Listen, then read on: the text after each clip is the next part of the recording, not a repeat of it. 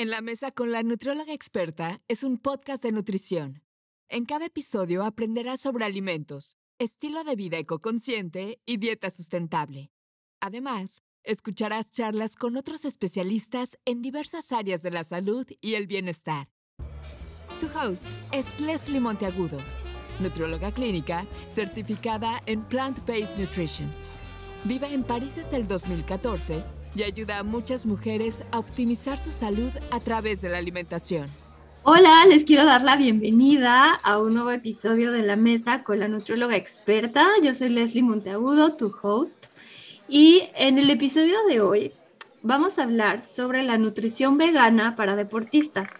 Y para platicar sobre este tema, tengo el gusto de presentarles a nuestra invitada especial. Ella es Sinaí Morelos. Sinaí estudió nutrición en la VM y posteriormente hizo una maestría en ciencias de la nutrición. Después hizo otro máster en nutrición clínica y deportiva vegana y vegetariana en el ICNS, Instituto eh, y Universidad de Murcia. Además de que cuenta con varias certificaciones de nutrición deportiva, entre ellas eh, una por la FC Barca, Barca Innovation Hub uh, y otra por Francis Holloway en GSE. Además, eh, una de sus misiones es ayudar a muchas mujeres a transicionar al veganismo. Sinaí es influencer vegana y puedo afirmarles que es una excelente creadora de contenido. Eh, tiene una, una cuenta increíble en Instagram en donde hay muchísima información de mucho valor. Además, tiene un canal de YouTube y es creadora de diversos talleres relacionados a la alimentación a base de plantas.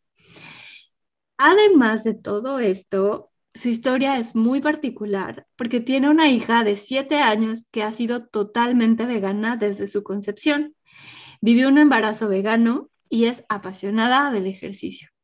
Sinaí, nuevamente te doy las gracias por haber aceptado la invitación para platicar conmigo aquí en la mesa con la nutrióloga experta. Y me encantaría que por favor comencemos esta charla con eh, la historia. ¿Qué hay detrás de ti? ¿Cómo fue que te volviste vegana desde hace 16 años? Me parece bien interesante porque lo que comunicas es muy congruente. O sea, es veganismo, pero yo soy vegana y además tengo una hija vegana y además soy deportista vegana. Entonces, esto le da mucha credibilidad a todo tu contenido y me encantaría que nos cuentes eh, incluso de tu proceso cuando estuviste embarazada. Eh, te dejo el micrófono. Hola, muchas gracias por la invitación, antes que nada. Eh, la verdad es que muy contenta de estar por acá compartiendo. Como bien lo mencionas, soy entusiasta de compartir la dieta basada en plantas y no solamente desde la perspectiva teórica, sino complementándolo siempre con la parte pues personal, ¿no? Que yo vivo, pero obviamente sabemos que eso no es ciencia, o sea, lo que vivimos son experiencias, pero es importante respaldarlo con ciencia. Entonces, eso es lo que trato de hacer siempre en, pues en todos mis espacios, ¿no? Tanto en las redes, en las pláticas, en los talleres, en las entrevistas a las que me, me invitan. He tenido la, la, fortuna de tener una vida sin carne ya eh, más de, de la mitad de mi vida. La verdad es que eh, tuve la, el apoyo de mi mamá desde que yo decidí hacerme totalmente, eh, primero vegetariana, ¿no? A los 14 años decidí dejar la carne por completo eh, por el tema de ética, ¿no? Para mí era como incoherente ser tan pro derechos de animales y por otro lado como comerlos. Me empecé a cuestionar mucho, empecé a investigar mucho, eh, siempre me ha encantado leer, investigar, entonces de forma autodidacta pues en, internet, que ya en ese tiempo eh, pues ya había internet, ya teníamos el acceso a la computadora de forma mucho más fácil y empecé a investigar mucho y decidí primero dejar la carne. Entonces mi mamá se preocupó un poco en el tema de, ok, yo te apoyo, pero ahora qué vas a comer, ¿no? O sea, como la pregunta que nos hacemos todos, todas las personas, cuando decidimos dar como esta, este paso. Y pues me, me, pidió que buscara alguna nutrióloga o algún nutriólogo que pudiera apoyarnos en ese tema para que ella se quedara más tranquila. Entonces yo hice una búsqueda así súper intensa y no encontré más que una nutrióloga aquí en Cuernavaca eh, que ella era vegetariana. Su consulta no era exclusivamente vegetariana, pero ella era vegetariana, ¿no? Entonces como que me inspiró confianza, fuimos y lamentablemente tuvimos una muy mala experiencia porque era como estas nutriólogas súper restrictivas, a pesar de que yo en ese tiempo era una eh, niña demasiado delgada, que tendía a tener, eh, no, no problemas eh, respecto a mi relación con la comida tal cual, pero sí, em, sí, sí tenía ahí como algún tema, ¿no? Como eh, a pesar de todo eso, como que ella no lo vio en consulta o no lo quiso ver, no lo sé, y me dio un, un plan bastante deficiente ahora que lo recuerdo. Eh, pero bueno, mi mamá al final de cuentas se quedó más tranquila porque para ella pues era una profesional, ¿no? Al final de cuentas nosotros eh, pues vamos a consultar profesionales porque ellos y ellas son los que saben. Entonces yo como que no me quedé muy tranquila y me puse a investigar. No había mucha información en ese tiempo eh, y mucho más en español, ¿no? Todo era como en inglés. Eh, y decidí, en ese momento recuerdo que fue como el parteaguas para decidir que yo estudiara, estudiara nutrición. Dije, no, entonces yo quiero estudiar nutrición para poder ayudar a más personas y de manera indirecta también ayudar a los animales, ¿no? Porque al haber más personas involucradas en la dieta basada en plantas, o en ese momento pues ni siquiera tenía ese nombre, eh, pues va a haber más, este, pues, pues, indirectamente estamos ayudando a los animales. Entonces, en ese momento yo como que no había hecho el clic también con la industria de lácteos, sino eh, nada más con la carne, ¿no?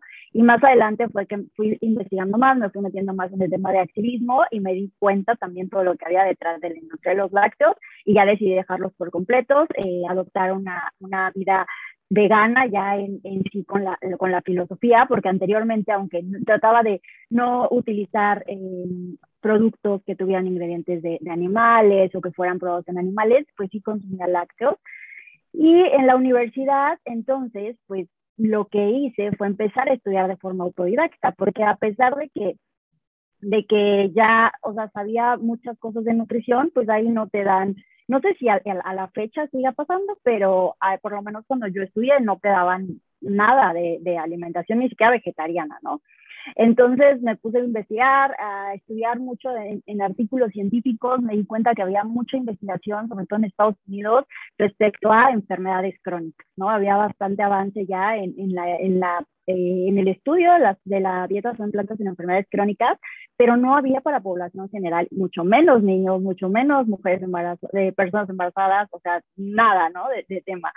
Entonces me puse a estudiar bastante, eh, me entró interés por la investigación porque mi, mi objetivo era investigar sobre dieta basada en plantas, entré al máster eh, nutrición, ciencias de nutrición.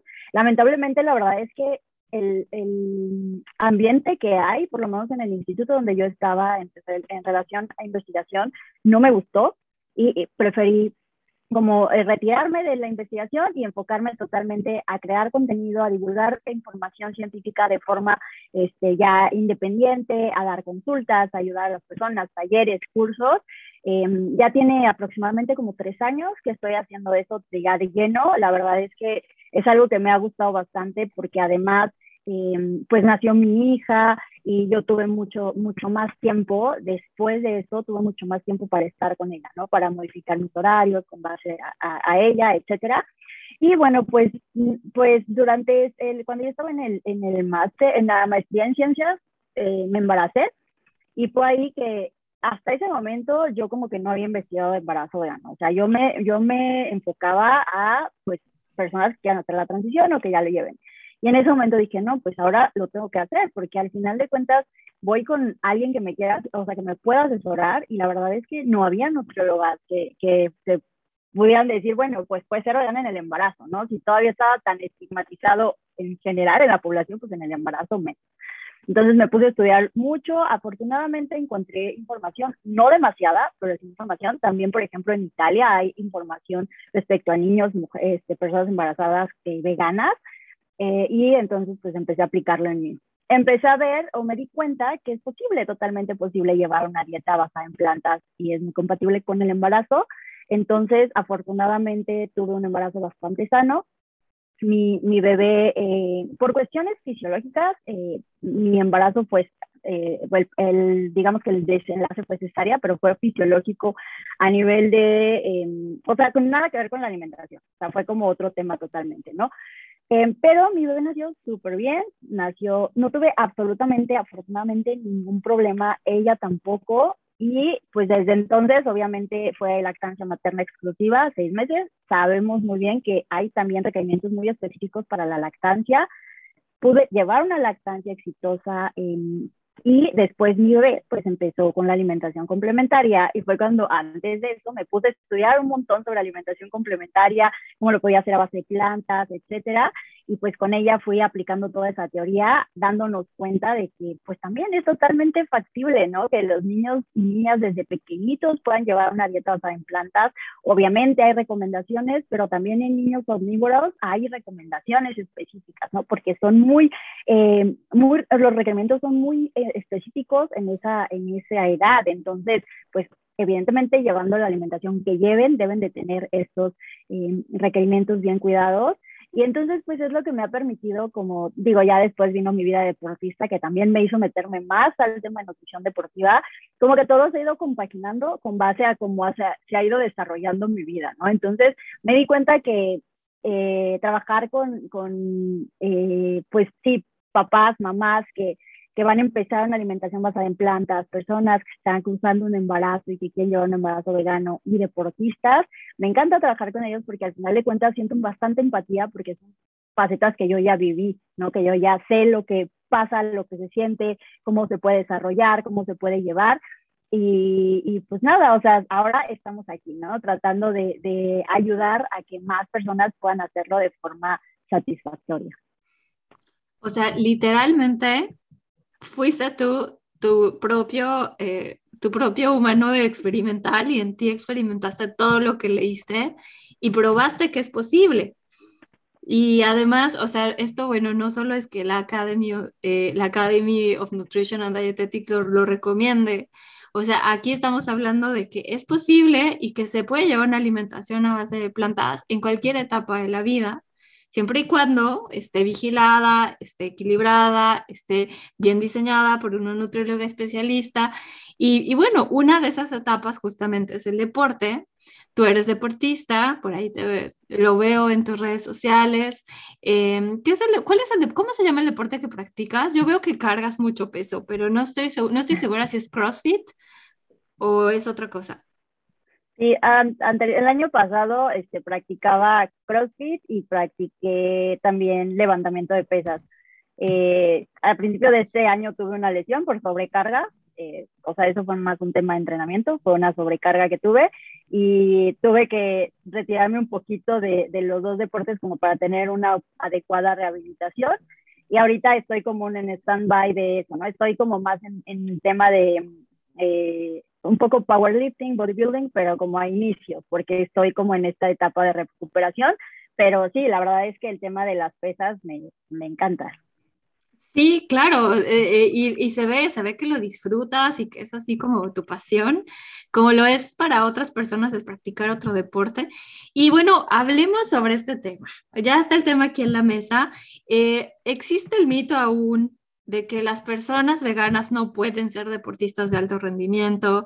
O sea, sin embargo, además de toda la ciencia que ya hay detrás, o sea, ya en este 2022 ya hay mucha más información. Eh, y, hay documentales como The Game Changers, donde nos, nos, muestran casos reales de deportistas de alto rendimiento que llevan una alimentación a base de plantas, o sea, vegetarianismo y veganismo. Entonces, ¿Cómo es que se debe construir una dieta vegana para un deportista, Sinaí? Ok, pues en realidad, eh, sí, como tú dices, o sea, a pesar de que ya hay como más evidencia, lo que sí yo considero es que, o sea, aún falta que la comunidad científica voltee a ver más hacia los deportistas que una dieta base de plantas y en realidad hagan mucho más estudios para tener información más específica, ¿no? Porque tenemos como lo general, tenemos muchas cosas que funcionan, como la suplementación con creatina, pero hace falta, o sea, siento que hace falta todavía más información como para que eh, pueda, digamos, sí, como, como para tener este bagaje ya de evidencia y decir, a ver, Aquí ya está claramente, ¿no? Porque sí tenemos muchos casos, tenemos evidencia en forma, en forma general que nos respalda, pero hay mucha gente que aún está escéptica por esa parte, ¿no? Entonces, como que hace falta que volteen a ver para generar una buena este, base de, de cantidad de evidencia.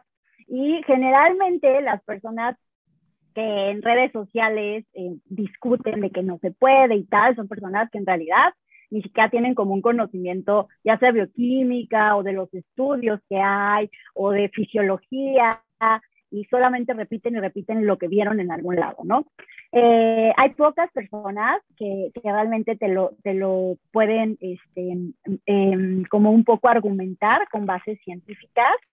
Eh, y a mí como que siempre me han preguntado, o sea, yo, yo en, en, la maestría que hice de nutrición clínica y dietética, la verdad es que yo eh, la nutrición clínica prefiero derivarla porque no es algo como que yo me haya enfocado tanto, pero la, la nutrición este, deportiva, perdón, que fue del máster, eh, pues fue con lo que más me enfoqué, ¿no? Entonces mi tesis fue de suplementación este, deportiva en personas veganas. Entonces tú tienes que hacer toda una investigación y claro que me di cuenta que ya hay muchísima más información, ¿no? Antes te metías y era como una publicación por ahí con recomendaciones muy generales, pero ahora ya hay eh, mucha información sobre eh, personas omnívoras, personas lacto-vegetarianas y personas con una dieta totalmente este, plant-based y las diferencias que hay, ¿no? Y se ve como no hay diferencias significativas e incluso algunas veces en algunos parámetros pueden llevar mejores parámetros las personas que tienen una dieta plant-based em, o en, en, algunas otras, pues sí podría llegar a ver como estas diferencias dependiendo del tiempo, dependiendo del diseño del estudio, que también son cosas que se tienen que tomar en cuenta. Ahora, de las recomendaciones que hay que considerar siempre son las mismas que para cualquier deportista. Hay que llevar un correcto aporte de energía, porque algo que pasa con la dieta basada en plantas y que eh, pues es como bien sabido, es que al final de cuentas los alimentos vegetales, uno, son altos en fibra y dos, son bajitos en energía, ¿no? La densidad energética es baja. Entonces, si a un deportista le das una comida eh, 80% crudo y vegana, pues obviamente no va a llegar a esa densidad energética porque va a tener un montón de fibra, la saciedad va a ser muy rápida antes de cubrir con el, el, el requerimiento que necesita. Exacto, entonces obviamente hay que buscar estrategias para que, para que sí tengan su correcto aporte de, de, de verduras, de legumbres, de todos los grupos, pero que también tengan una correcta disponibilidad energética para sus entrenamientos, priorizar su recuperación para el deporte en general, ¿no? Entonces, busquemos alimentos densos en energía combinados con alimentos que también sean densos en nutrientes. Esa es como la parte principal, o sea, si lo vemos como una pirámide, primero va a estar la energía. Si no hay disponibilidad energética, no va a haber nada de lo demás. Entonces, después de eso, pues ya podríamos irnos a las proteínas, ¿no? Que para algunos deportes, por ejemplo, deportes de fuerza, sobre todo, son sumamente importantes. Em, en deportes de resistencia, por ejemplo, personas que corren maratones, que corren, que hacen Ironman, que hacen triatlones, pues la proteína es importante, pero digamos que no es el pilar al final de cuentas necesitan más carbohidratos e incluso hay estrategias en las que han disminuido la masa muscular para tener una, un, para ser más ágiles. Ojo, no se recomienda. Se han hecho en ambientes muy controlados y son como partes de, o sea, y conocen como los, los peligros que puede haber, ¿no? O, la, em, entonces, la idea es que se, se, tenga el conocimiento eh, y siempre de llevarse de, de, preferencia a la mano de nutricionistas deportivos eh, de la cantidad de proteína que requiere dependiendo el entrenamiento, dependiendo la fase del entrenamiento, el tipo de ejercicio, el objetivo que se busque y con base en ello ya ir, modificando. Generalmente a los deportistas o, eh, o, a las deportistas no se les recomienda solamente cubrir su proteína con leguminosas. Sería demasiada fibra, demasiado volumen. Es muy complicado súper complicado, porque además, o sea, hay deportistas, hablando de deportistas de alto rendimiento, a veces hacen dos hasta tres sesiones al día de entrenamiento.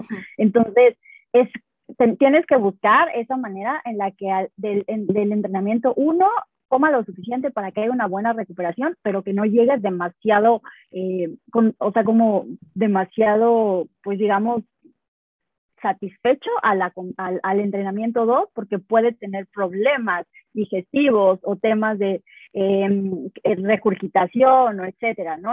Entonces hay que cuidar también esos espacios y por eso es importante pues eh, incorporar alimentos que sean ricos en, proteína, pero no necesariamente eh, ricos en fibra, ¿no? Aquí entran, por ejemplo, las carnes vegetales, que a veces muchas personas las satanizan, pero la verdad es que en ciertos factores de la población, en, ciertos, en ciertas poblaciones, eh, van a ser una buena un buen aporte de proteína y además, pues obviamente hay que buscar, digo, hay de calidades, ¿no? Hay, hay carnes vegetales que de plano pues sí no te va a aportar algo nutricionalmente hablando, pero hay algunas otras variedades que son mucho más, eh, los alimentos son más naturales, son más de origen natural, ¿no? Entonces, Como el seitán, por ejemplo. La, proteína de trigo, exacto. Eh, le, aquí, este, bueno, de allá de España, que ya llegó aquí, este, Eura, es, es una excelente fuente también. Entonces, o sea, hay muchos productos que se pueden incorporar ¿Sale más caro? Eh, bueno, es una pregunta, ¿no? A veces preguntamos, ¿sale más caro? Pues en realidad igual una dieta para un deportista nunca es económica. Tienen que comer muchísimo, tienen que, si comen carne, comen un montón de carne, eh, igual siempre buscan como buena calidad en cuanto a la carne, entonces, pues bueno, nada más tradúcelo a una dieta basada en plantas, ¿no? Eh, y la, la, el tema de la proteína en polvo, que también puede ser súper práctica. Eh, deportistas, independientemente del, tipo de alimentación que lleven, generalmente consumen proteína en polvo. O sea, eso es como de ley, ¿no? Casi, casi. Eh, y de ahí, pues ya nos vamos este, de forma como ya más específica. Las grasas, por ejemplo, el, el, cuidado de las grasas, sobre todo en mujeres, atletas, por el tema de la, de, de la triada, ¿no? Que puede haber este tema de una baja disponibilidad energética y puede repercutir en todo eh, el tema de em, salud ósea, en el tema del ciclo menstrual, puede presentarse anemia. Entonces hay que eh, checar ya de forma específica también, por ejemplo, temas de otros micronutrientes, novedosos, hierro, los temas que son, los nutrientes que son como foco en la dieta basada en plantas. Sí. Entonces, como que todo se va personalizando, ya sabemos una dieta basada en plantas, la vitamina B12, pues la suplementación es esencial, independientemente de si seas deportista o si seas niño, si seas adulto, etcétera, eh, pero es importante, ¿no? Y de ahí todo lo demás vamos personalizándolo con base en preferencias, con base en el estilo de vida. Y esto que mencionas está más que claro, todos los macronutrientes son importantes porque la construcción de músculo también depende de los carbohidratos. Eh, solo que, bueno, en el, en el deporte siempre se enfocan a la proteína, a cubrir la proteína, porque pues, los requerimientos aumentan claramente. Y hablando sobre estas eh, estrategias, mencionas que, bueno, se pueden usar las carnes, no carnes, los sustitutos, eh, también las proteínas en polvo.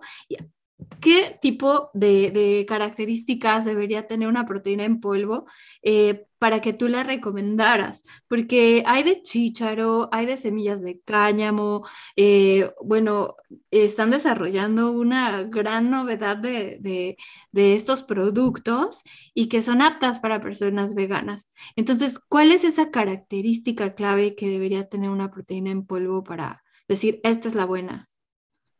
Desde mi, perspectiva son varias y no tienen tanto orden de, o sea, como voy, que sea que uno más importante que el otro, sino que son parámetros que deberían de cubrir para que podamos tener una, este, digamos que la mejor calidad posible, ¿no? La primera es que te guste porque me he topado con un montón de deportistas y de personas en general igual este, que son entusiastas tal vez del, entrenamiento o que son este, deportistas recreativos y tal, que me dicen, no, pues es que me tomo tal proteína, la verdad no me gusta, pero sé que, que me ayuda.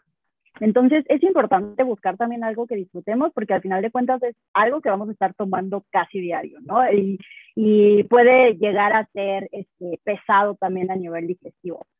Eh, número dos, que sea o una de dos, o sean varias fuentes de proteína mezcladas, o sea una fuente que contenga todos los aminoácidos esenciales, es una proteína completa, ¿no? Proteína completa, hablamos, por ejemplo, de eh, amaranto, quinoa, eh, soya. Eh, una vez me, me, me dice un, un, chico, bueno, no, nos comenta un chico, eh, nosotros mantenemos una, una, línea de una proteína que es a base de amaranto y la elegimos a base de amaranto por dos cosas. Una, porque hay un montón de ya de, ofertas de leguminosas y hay mucha gente que incluso aislada le cae mal la leguminosa. Y dos, porque el amaranto es, una, es, un, es un cereal que tiene todos los aminoácidos esenciales, o sea, es una proteína completa y tiene la característica de que es mucho más suave a nivel digestivo y también el sabor es mucho más suave, ¿no? Entonces, eh, probamos varias, o sea, varias formulaciones y esta fue la que más nos convenció y también haciendo como el research, pues era bastante interesante.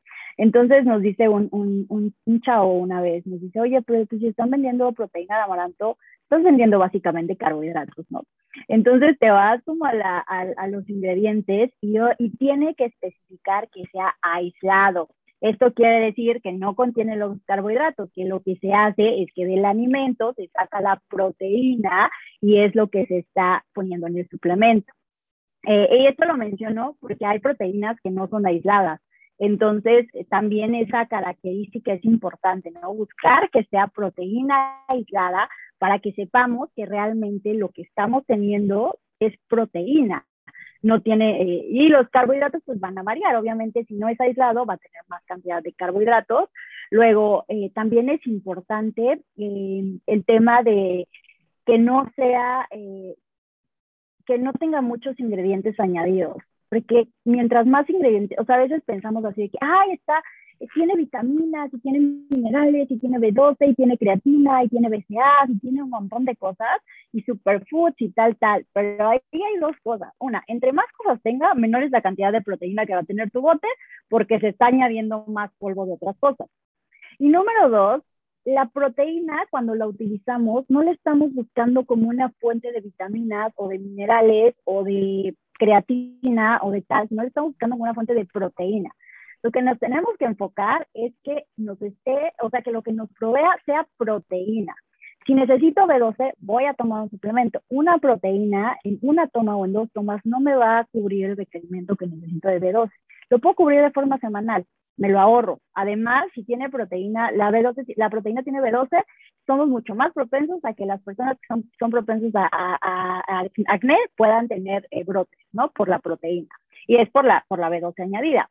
Luego, número dos, si tiene creatina, no estamos seguros de la cantidad de creatina que estamos teniendo y no todas las personas necesitan creatina. O sea, eh, la creatina es un suplemento que sí tiene demasiada evidencia científica y de hecho es de mis favoritos, pero no en todas las fases, ni todas las personas, ni todos los deportistas la van a necesitar o les va a ser de beneficio en todas sus fases, ¿no? Entonces, lo mejor es que cuando vas a utilizar, y, de verdad, o sea, si, va a tener 5 gramos de, de, creatina por porción, que sería más o menos la recomendación estándar, imagínate, si, le, si son 30 porciones y le están echando 5 gramos, o sea, por esas 30 porciones, pues cuánto es de proteína al final de cuentas en tu bote, ¿no? Porque también se tiene que agregar la creatina. Entonces, mejor la compro de aparte, la tomo periodizada, como la tengo que tomar o como me la recomendaron, y, y ya me aseguro de que estoy tomando solo proteína solo creatina, ¿no? Y si necesito vitaminas aparte, me recomienda la vitamina que yo necesite de acuerdo a mis estudios, eso es importante, porque si estoy tomando nada más vitaminas por, ay, pues esto trae añadido para tal, y así me, me, suma, no, preferimos que le esté consumiendo de los alimentos. Y si hay alguno que esté deficiente, pues bueno, lo vamos a ver con exámenes y vamos a dar un suplemento para eso. Entonces, creo que esto es importante también que tenga una correcta cantidad eh, de leucina, que generalmente va como 1.2, 1.4, pero la verdad es que em, como que estas, o sea, mientras más, las primeras características son más, o sea, como las más importantes, digamos, porque si buscamos una fuente de proteína completa o varias fuentes mezcladas que nos proveen todos estos aminoácidos, entonces per se va a tener una, una cantidad buena de, de, leucina, ¿no? Eh, y para mí serían como esas las, lo más importante, no importa tanto el sabor, no importa tanto eh, como en el, endulzante que utilicen, porque eso ya va a ser como eh, de, preferencias. Claro, hay algunas que utilizan edulcorantes, hay algunas que utilizan solo stevia y así, eso va a variar mucho el sabor, entonces también ya depende mucho, por eso el punto número uno es que te guste, ¿no? Porque si hay personas que dicen, no, es que la stevia deja el sabor amargo, no, es que no me gustan los edulcorantes, no, es que no me gusta que tenga gomas o demasiadas gomas. Entonces ya todo eso se va personalizando con base en las preferencias individuales, pero digamos que para la calidad, pues lo más importante es esto que, que te menciono. Qué interesantísimo. O sea, aquí está el resumen. Que te guste, que sea proteínizada, que sea a lo mejor una mezcla de varias fuentes de proteína para que contenga todos los aminoácidos necesarios y, de preferencia que no contenga otro tipo de, eh, añadidos, ¿no? O sea, que esos los puedes tomar aparte, creatina aparte, vitamina B12 aparte. Superfoods, todo eso. Todo eso lo puedes obtener incluso en la alimentación eh, per se. Y em, hablando de suplementación, yo sé que la vitamina D es, y tú también, seguramente todos los nutrólogos lo sabemos, y ya mucha gente con esto de la, de, del COVID y que nos encerramos y que no nos exponemos al sol, surgió un montón de, información acerca de la vitamina D, que es elemental para que trabaje bien el músculo, para que también, o sea, no tengas lesiones y que además de todo, pues, o sea, estés en buenos niveles que te van a ayudar a, muchas otras más funciones del cuerpo. ¿Qué más recomendarías que la gente vigilara? Eh, y, si estamos hablando de personas deportistas veganas.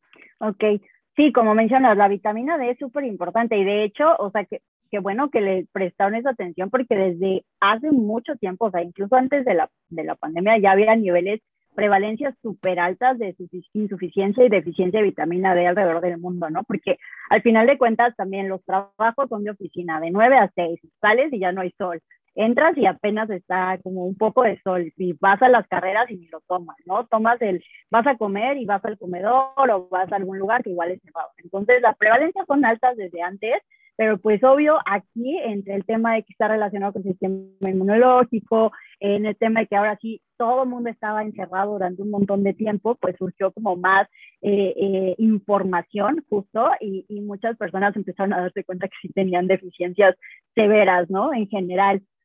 Eh, y yo siempre los he recomendado eh, como parte del chequeo anual, la B12, la vitamina D, el hierro, para personas que tienen una dieta basada en plantas específicamente. En personas omnívoras, pues bueno, probablemente la B12 eh, se, se, cheque cada cierto tiempo, no sé, depende, ya sabes que eso se va a según el contexto, ¿no? Se contextualiza totalmente los estudios. Pero bueno, en parte eh, la vitamina D es súper interesante porque al final de cuentas sí se ha demostrado que una deficiencia, o sea, además de todo lo que ya sabemos a nivel de salud, en deportistas, pues sí puede haber traer una baja en el rendimiento. Y al traer una baja en el rendimiento, a veces no sabemos porque el hierro se puede comportar igual, ¿no? Entonces tú puedes tener deficiencia de hierro o de B12 y tener una baja en el rendimiento, o tener deficiencia de vitamina D y tener una baja en el rendimiento, y entonces no sé ni por dónde.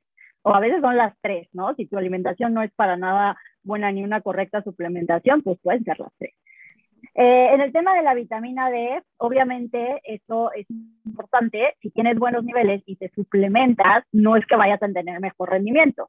los niveles óptimos te van a ayudar a que tu cuerpo trabaje correctamente.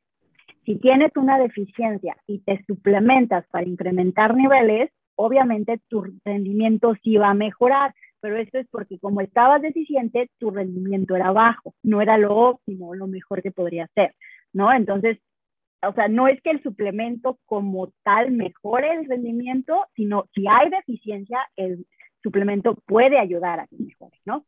Eh, lo mismo pasa con el hierro, lo mismo pasa con la vitamina B12. Eh, a mí me interesa mucho que siempre personas que tienen una dieta basada en plantas tengan su chequeo. Cuando son deportistas, yo creo que es por lo menos cada seis meses, no cada año, ¿no? Porque ahí sí hay que estar, porque los gastos, o sea, el, el nivel de estrés al que llevas al cuerpo con el ejercicio es algo que los deportistas de alto rendimiento tienen bien eh, claro que no es sano, ¿no? Entonces, obviamente someten al estrés, a, al cuerpo, perdón, a niveles de estrés altísimos que incluso eh, les vuelven más susceptibles a ciertas enfermedades. Pero esto lo saben, ¿no? Lo saben, saben lo contraproducente que puede ser llevar a tu cuerpo a entrenar tantas horas al día em, y llevarlo al límite pues en cada entrenamiento, básicamente. Pero eh, un poco hablando de, la revisión, o sea, sí es importante hacerte los análisis em, digamos, generales de biometremática, química sanguínea, los tipos de niveles de glucosa, de lípidos en sangre, porque ahí en, niveles de lípidos hemos visto que las personas que tienen una dieta basada en, en plantas em, y que es una dieta, digamos, más natural, Exacto, tienden a tener niveles de lípidos más bajitos. Ahí hay que cuidar, obviamente, este, solamente el HDL, ¿no? Que a veces también suele estar bajito, entonces, pues, bueno, si sale bajito, meter más grasas vegetales a la dieta. Pero también hemos visto que ya personas, o sea, con, con, la gran disponibilidad que hay, que por un lado me da mucho gusto, de alimentos que hacen más fácil la vida de un vegano o una vegana, pero procesados, pues entonces también ya ha empezado a ver este, un poco varios perfiles de dietas basadas en plantas, ¿no? O sea, ya se ha visto que hay un perfil que es no me gusta tanto ese término, pero así lo llaman en, en la, en, la, en, en, la investigación. Es como el, el, índice que es como saludable y, y, el que es no saludable, ¿no? Que el no saludable pues está como basado en alimentos eh, procesados. Y se ha visto incluso que ya, o sea, hay personas que una dieta basada en plantas que están teniendo niveles altos de triglicéridos, que era algo que antes no se veía pero pues obviamente es siempre recordar que los beneficios que hay de una dieta basada en plantas es de una dieta que sea basada en alimentos eh, naturales. No quiere decir que los procesados no tengan lugar. Hay procesados que son muy buenos, el tofu o cualquier alimento que haya pasado por un proceso y es un procesado. Hasta el pan, el pan de las panaderías es procesado. Exacto. Entonces, no es satanizar, simplemente es ver la calidad de la mayoría de los alimentos que estamos ingresando a nuestro cuerpo. Lo mismo es para los deportistas, ¿no? No porque hacen demasiado deportes como, ay, voy a comer lo que quiera. Porque, pero la mayoría, no todos, pero la mayoría sabe que la alimentación es combustible para su cuerpo. Entonces, sí se apegan bastante a, a, las recomendaciones de su nutricionista, ¿no? Eh, también el, el, nivel de hierro, el nivel de hierro es bastante importante, sobre todo en deportistas de resistencia, ¿no? Porque, pues obviamente si hay un, eh, un descenso en los niveles de hierro, va a haber un, este, se va a perjudicar un poco el rendimiento. Es muy normal que, por ejemplo, lo, lo, que hacen es correr o nadar o andar en bici, se cansen más rápido de lo que regularmente se están cansando. Y esos son signos, ¿no? Síntomas que nos pueden decir, a ver, hay que checar los niveles porque puede que haya alguna deficiencia. Entonces, como sabemos, eh, en los deportistas se puede presentar incluso antes de que haya anemia, porque en la mayoría de las personas se presentan estos signos ya cuando hay anemia, ¿no? Que es fatiga, un cansancio y ya es cuando nos damos cuenta. Pero en los deportistas se puede presentar antes porque se afecta directamente el rendimiento. Entonces, incluso corriendo, algo que hacen normalmente bien, o sea, no sé, ciertos parámetros, no sé, 5 kilómetros los aguanta tu tiempo, ¿no? Pero ahora hice 5 kilómetros, me cansé demasiado en el kilómetro 3, o sea, y ya no podía y tal, es un signo de que algo no está bien. Y esos signos nos empiezan, o sea, con una historia clínica, con un buen cuestionario, eh, nos, dan, nos dan señales de entonces, ¿qué tenemos que hacer? Hay que hacer exámenes, ok, podemos hacer B12, podemos hacer hierro, podemos hacer vitamina D, ¿no? Que son como los, los básicos. Son más ahí, baja, exacto. Los básicos de cajón. Y es que ahorita que estás mencionando el hierro, vino a mi mente algo que, que escuché en un curso de nutrición vegana eh, súper interesante, que decían que los deportistas tienden a tener microlesiones o sea, vasculares. Entonces, estas lesiones pues, generan pérdidas al final de sangre. Y esto hace que también desciendan los niveles más fácilmente. Entonces es súper importante también vigilarlo. Eh, ¿Por qué? Por el impacto que tiene ese deporte, ¿no? O sea, no sé, futbolistas, gente que corre, ¿no? O sea, que tiene, tiende a, tener estas microlesiones. Sinaí, qué interesante todo lo que me dices. O sea, de verdad eres un libro eh, así enorme que de verdad nos faltarían muchos más episodios para hablar más sobre este tema que es tan amplio. Y te escucho hablar y digo, el día que me vuelva vegana, o sea, tú vas a ser mi nutrióloga. Eh, o sea, de verdad, porque proyectas mucha confianza y mucho profesionalismo, que es justamente lo que, lo que hace clic, ¿no? Con el paciente o la paciente que, que te busca. Y nos estamos acercando ya al final de este episodio, así que no quiero que te me vayas a ir sin las tres preguntas que le hago a todas mis invitadas. Son sorpresa. ¿Estás lista? Ok, lista. Genial.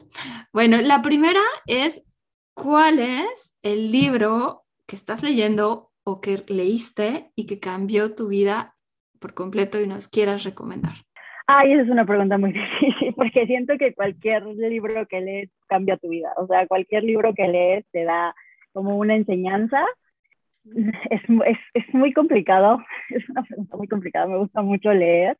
Eh, tengo varios libros favoritos, pero el último que leí fue, amo la literatura juvenil. O sea, a pesar de que tengo 32 años, eh, amo la literatura, literatura juvenil desde que tenía como seis años. Es como mi, género favorito, pero digo, leo, eh, no de todo, pero sí leo diferentes géneros.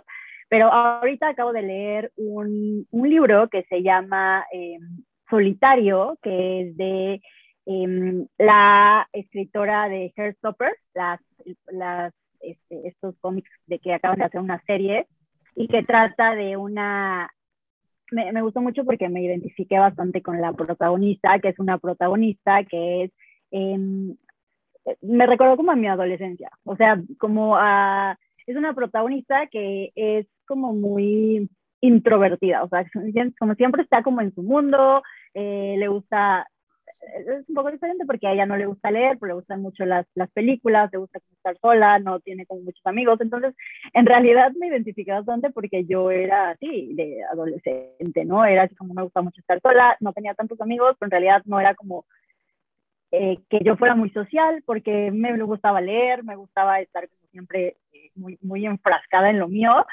Y me hizo reflexionar mucho sobre cómo va cambiando la vida. O sea, tú eh, pues yo de adolescente era así, era súper introvertida, odiaba hablar en público, jamás me hubiera imaginado que yo sería una persona que en algún momento diera conferencias, pláticas, entrevistas.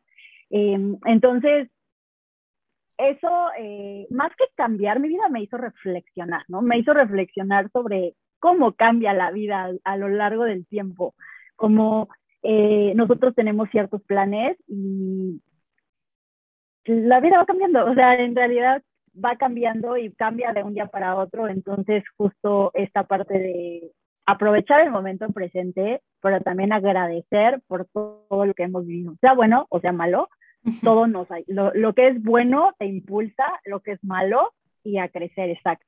Genial, qué, qué, lindo esto que nos compartes, porque es cierto, vamos cambiando, vamos evolucionando, aunque la esencia es la misma, ¿no? Y este libro que dice Solitario es de Editorial Planeta, de Alice Ousman. Sí, de, Alice Ousman. Ok, lo vamos a poner en la descripción del episodio para que lo puedan encontrar ahí. Bueno, vamos con la segunda pregunta es cuál es tu serie favorita o película favorita que quieras compartir con nosotros. Mis películas, eso suena muy, va a sonar muy cliché la, la, la, la respuesta. Mis películas favoritas, libros favoritos y películas favoritas son Harry Potter, desde toda la vida, o sea, desde que tenía como 6, 7 años, eh, que leí el primer libro y, libro y me enamoré. Eh, mi serie favorita actual es Heartstopper, justamente porque siento que es una serie que a muchas personas les hizo falta o nos hizo falta cuando éramos adolescentes, ¿no? Que vas como preguntándote, cuestionándote, el ver cómo todo, todo, todo va eh, cosas que yo me cuestionaba desde pequeña, o sea, el tema del feminismo, el tema de este, los, los géneros, todo, todo que me había cuestionado desde, pequeña, o sea, ver cómo lo, lo tocan de una manera tan natural que entiendo por qué a tantas personas les gusta, la verdad es que yo me tardé en verla, pero cuando la vi me gustó bastante. Yo siempre la estoy recomendando a quienes no la han visto. No la he visto, la voy a ver. ¿Está en Netflix? Está súper bonita. La voy, a, la voy a buscar. Muchas gracias por la recomendación. Y la última, que es la que más me encanta, ¿cuál es tu platillo mexicano favorito vegano? Evidentemente. Yo creo que los chilaquiles, porque no soy como muy foodie, la verdad, es que, eh, o sea, como disfruto la comida en general, pero no es como que, pero los chilaquiles eh, con, con lo, he probado y me lo he hecho, ¿no? En, en algunos restaurantes por acá veganos. En los chilaquiles eh, que son como combinados salsa roja, salsa verde y que además tienen eh, el queso derretido y la crema de, de, nueces, con frijoles, yo creo que eso sí puede ser mi, comida, de mis comidas favoritas. Qué rico, se me antojó y no he probado. Me imaginé. No, no he probado unos chilaquiles veganos. No, no los he probado. Así que me voy a dar ese chance, porque ya hay tantas, o sea, estaba viendo en, en de un chef que, que hace también así, es youtuber y así, em, y cocina vegano. Y hizo unos huevos estrellados veganos, pero hizo desde la yema, desde... sí. o sea, lo hizo todo, un arte, un artista. Y, digo, wow, estas cosas están bien locas, o sea, de que, de que jamás se me hubiera ocurrido. Sí, de hecho, hace poco vimos que también en un restaurante acá, bueno, ahí en la Ciudad de México postearon que estaban eh, haciendo como la, la, figura como del huevo, que la yema ahí era como de camote y el huevo como de tofu, pero era como un huevo estrellado. Y yo siempre que veo como esas cosas, pues llevo a mi hija, porque mi hija al final pues no ha probado como todo eso y no es que lo quiera probar como tal, pero le da curiosidad, ¿no? Entonces, lo que yo siempre hago, porque eso siempre me preguntan como, como las mamás, es que ¿cómo le haces? Pues es cualquier cosa que ella observa que no es vegano, pero que yo sé, y es que de todo ya hay sustituto, voy y lo busco. Entonces, por ejemplo, los bombones, ¿no? O sea, con los bombones fue con algo que sí sufrí porque cuando se le antojaron no había aquí, o sea, en las tiendas que yo ubico no había y ya hasta después fui y ya le compré bombones y entonces fue feliz, ¿no? La gelatina, o sea, afortunadamente tenemos ese chance de que ya tenemos un montón de sustitutos para tantas cosas que ya no sufrimos por eso. Yo me acuerdo que antes iba en los memes, ¿no? O sea, veganos del 2000 tal, y el, pastel era una sandía, porque pues nadie hacía pasteles veganos. Y ahorita ves, y hay unas obras de arte de pasteles veganos que o sea, la verdad es que yo con mi familia cada vez, en los cumpleaños de mi hija pues siempre son veganos y en, y en nuestros cumpleaños pues los pasteles obviamente siempre son veganos y cada año es como, al principio es vegano, o sea, al principio era como, ah, pues está bueno, ya, ah, pues está rico, ¿no? Así hace muchos años. Y ahorita ya es como, ¿es vegano en serio? ¿En serio es vegano ya? Sí, no sé ni por qué preguntan, porque obviamente ya saben, pero, o sea, sí se ve como cada vez todo va... Eh, cambiando. Como cambiando, sí va evolucionando y esto me alegra, me alegra muchísimo porque ya la industria de alimentos ya está prestando atención a este sector de la población. Por eso ya están apostando por tantos productos nuevos, por tantas. O sea, a mí me da gusto porque aunque no soy vegana, creo en, en que, o sea, el dejar de comer carne, ya, está, ya estás poniendo un granito de, arena.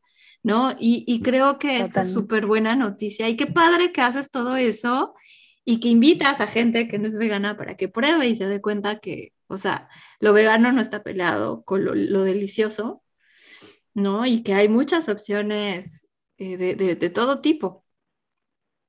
Sí, totalmente. Justo ayer en el, eh, pasamos a una tiendita de, como de conveniencia y vi que, de estas de cadena, y vi que había helado y, y paletas de hielo veganas, ¿no? Y fue así como que, wow, o sea, ¿quién te iba a imaginar que tú podías ir así a una tiendita y encontrar esto cuando antes tenías que ir hasta la tienda más cara, eh, orgánica y todo para conseguirlo? Entonces, sí va cambiando bastante de forma positiva.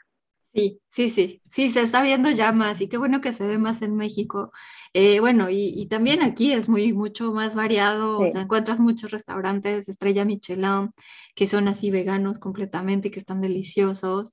Sinaí, de verdad te agradezco enormemente y de todo corazón que hayas aceptado esta invitación. Qué padrísimo hemos estado platicando. Me encantaría que la gente que aún no te conoce te conozca, cómo te pueden encontrar en redes sociales, si quieren una consulta contigo, cómo le hacen, dónde estás en YouTube, en qué otros canales te pueden encontrar. Pues estoy en, en Instagram, en TikTok, en YouTube, en Facebook, creo que en todos lados. Eh, y me pueden encontrar como Sinaí Morelos, así, tal cual, en todos estoy. Em, y si quieren consulta, generalmente pueden escribirme por Instagram o pueden em, escribirme por correo, que igual es gmail.com Perfecto. Y los talleres también hay en Instagram, ¿no? Ahí están. Sí, o en mi página que es igual Sinaí Morelos, www.sinaimorelos.com. Todo es mi nombre para que sea como más fácil. Ok, súper facilísimo. También das consultas en línea, ¿verdad? Sí. Genial. pues ya tienen ahí toda la información. Les voy a dejar todo el correo, la página sobre los talleres de Sinaí en la descripción de este episodio. Y bueno, Sinaí, ¿quisieras agregar algo más a esta charla? No, solamente agradecerte mucho por la invitación, agradecer a todas las personas que nos están escuchando. Espero pues que esta plática haya despertado su curiosidad. Eh, pues tocamos temas muy generales, pero en realidad hay un montón de información al respecto. Entonces, igual si tienen dudas, me pueden escribir ahí por Instagram con toda confianza. Muchas gracias, Inaí. Fue un placer, de verdad. ¿Para cuándo tu libro? Eh, sale como, como en un mes. Entonces, ¿sí la tiene? Sí. ¡Ay, qué emoción! sí, sí. Ya pronto, eh, justo todavía no lo anuncio, no sé cuándo sale el podcast, pero ya lo voy a anunciar este, en esta semana. O sea que ya está, o sea, ya lo tienes casi listo. Sí, sí, sí. ¡Qué padrísimo! Yo voy a estar ahí ya, voy a ser tu lectora y todo. Ahí voy a estar gracias. pendiente. Y pues bueno, eh, muchas gracias a todos por, y a todas por haber llegado hasta este momento del episodio. Eh, solo me queda decirte que si esta información resuena contigo, por favor lo compartas con alguien más. Y eh, pues bueno, por mi parte es todo. Nos vemos y hasta la próxima. Gracias por escuchar este episodio por favor evalúalo con 5 estrellas o compártelo con más personas. Encuentra a Leslie en sus redes sociales como nutrióloga experta.